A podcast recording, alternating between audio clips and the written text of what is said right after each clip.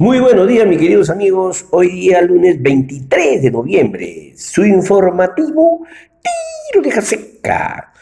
Queridos amigos, ya estamos a solo 39 días para culminar el 2020. Siempre es bueno estar informado. Escuchar siempre es el primer paso para aprender. En esta oportunidad vamos a hacer un comentario recogido de, la fuente del Instituto Nacional de Estadística relativo a la agricultura sobre la ejecución e inversión y lo que está aumentando la tasa de pobreza monetaria en ese sector y en otros. No sin antes primero compartir la cifra MINSA de los casos de contagio de coronavirus llegó a la cifra de 948.081 y 35.549 fallecidos. Todos sabemos que el deterioro de la, de la, actividad económica, agravado por la paralización de las actividades para contener la expansión de la pandemia, perjudicará el desempeño de diferentes sectores que elaboran básicamente en la agricultura, llegando incluso a incrementar la tasa de pobreza monetarias a niveles no registrados desde hace 10 años. Empero, debido a sus distintas características, este efecto no será homogéneo entre los sectores, pues dañará más a aquellos que se concentran una mayor proporción de empleo vulnerable. Y cuando hicimos de, los expresamos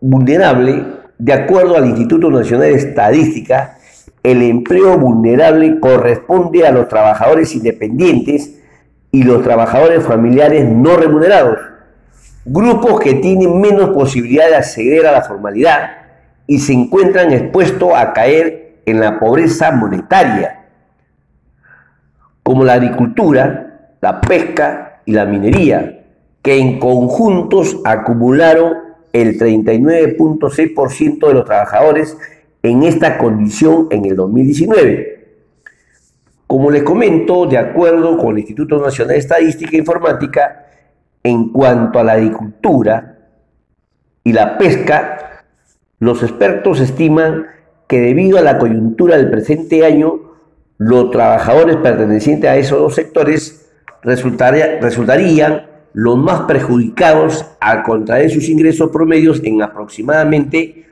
un 14.1%, mientras que en la categoría servicios y comercio lo harían en un 13.9% y el resto en menos del 10%. En ese sentido, cobra relevancia el desempeño del sector agrícola, el cual el empleo al 24.2% de la población económicamente activa ocupada a nivel nacional, frente a apenas del 0.6% del sector pesquero. Según el INEI,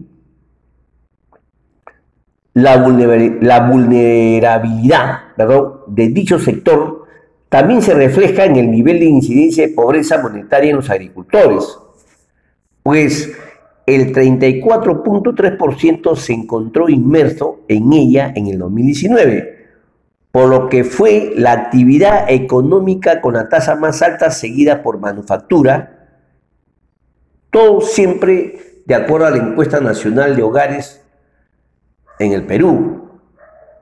Es decir, que la tasa de pobreza monetaria en agricultores, perdón, se redujo de 41.1 a 35.5, es decir, 5.6 porcentuales. Ahora, ¿Cómo potenciaremos la productividad agraria para mejorar esta actividad? Lleva al incremento de sus ingresos y beneficios, así quienes laboran en ellas.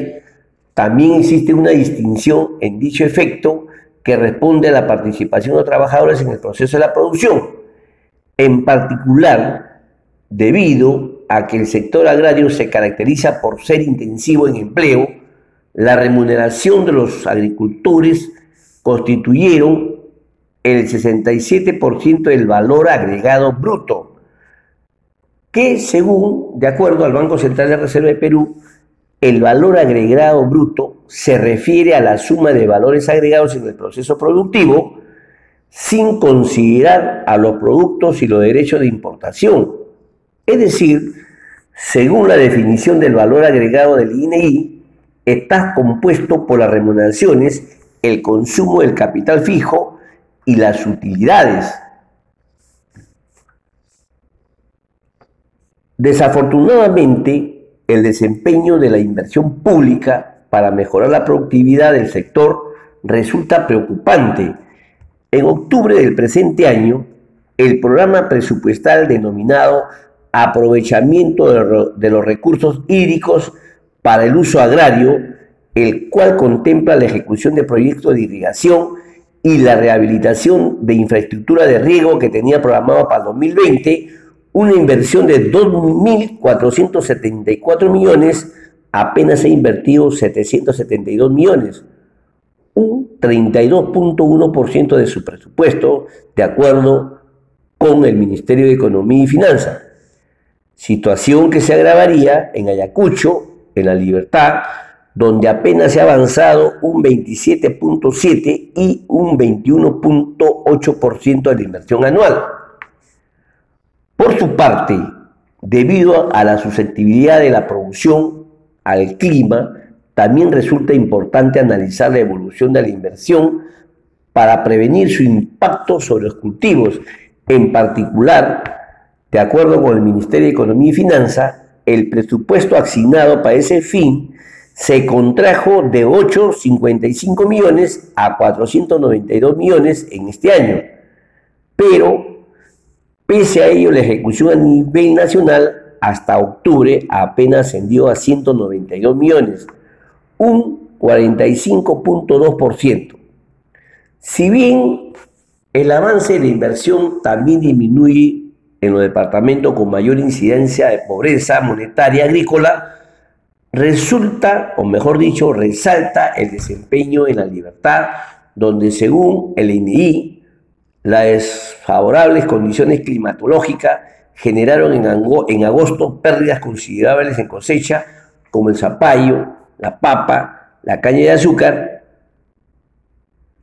Evidentemente, la reducción de la pobreza monetaria en este sector continúa estando limitadas por la persistente y bajos niveles de ejecución de las inversiones destinadas a potenciar su productividad Desafortunadamente, en un escenario como el presente, esto se traducirá en una poca mitigación del deterioro de las condiciones de vida de los agricultores.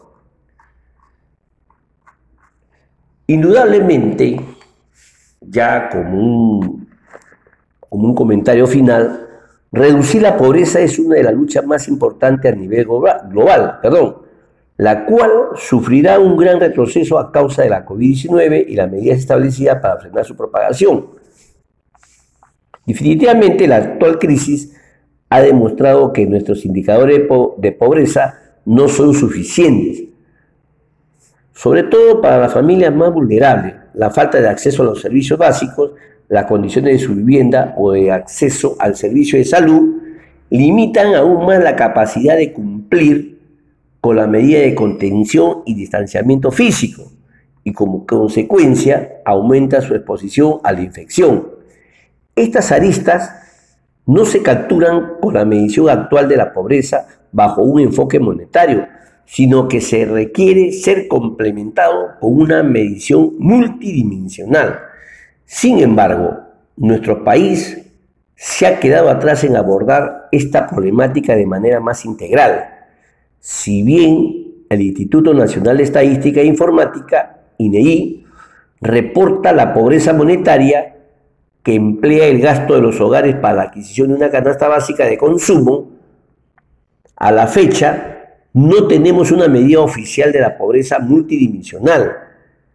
Dicha medición complementaria a la pobreza monetaria, al considerar niveles de acceso a educación, salud y condiciones de vivienda, permitirá evaluar las oportunidades de desarrollo de la población, así como focalizar mejor los recursos del Estado para ese fin. La, vulnerabilidad de un hogar va más allá de los ingresos que percibe y la pobreza multidimensional muestra un panorama más completo. Por ello, se han realizado ejercicios para estimar la pobreza multidimensional, que comprende tres pilares antes mencionados. Uno, la educación. Dos, la salud. Y tres, condiciones de vivienda, lo cual permitirá visibilizar una realidad más holística de la pobreza. Cabe, cabe aclarar que estos no diferencian entre un hogar de una zona urbana o rural, como lo hace parte de la literatura, pues lo contrario estaríamos aceptando que existen derechos diferenciados. Además, una persona es pobre si su hogar experimenta privación en el menos de un tercio de los indicadores, de los indicadores perdón, que les he mencionado. Bien, queridos amigos, tema muy interesante referidos a los, a los incrementos de la tasa de pobreza monetarias, ¿no? Y que el gobierno va a tener que aclararlo en estos últimos meses. Más que, más que aclararlo, sino que ejecutarlo. Bien, queridos amigos, es todo por hoy. Mañana volveremos con un tema interesante del acontecer diario. No sin antes compartir la frase del día que dice, miles de personas han vivido sin amor, pero ninguna sin agua. Bien, queridos amigos, mantengamos la distancia, usemos las mascarillas, lavarnos las manos correctamente con agua y jabón, usar el gel, protectores faciales en el servicio público, esto todavía no acaba, mitigar en todos los extremos el avance, actividad física moderada y sobre todo, queridos amigos, amarnos los unos a los otros. Hasta mañana martes, Dios mediante. Muchísimas gracias.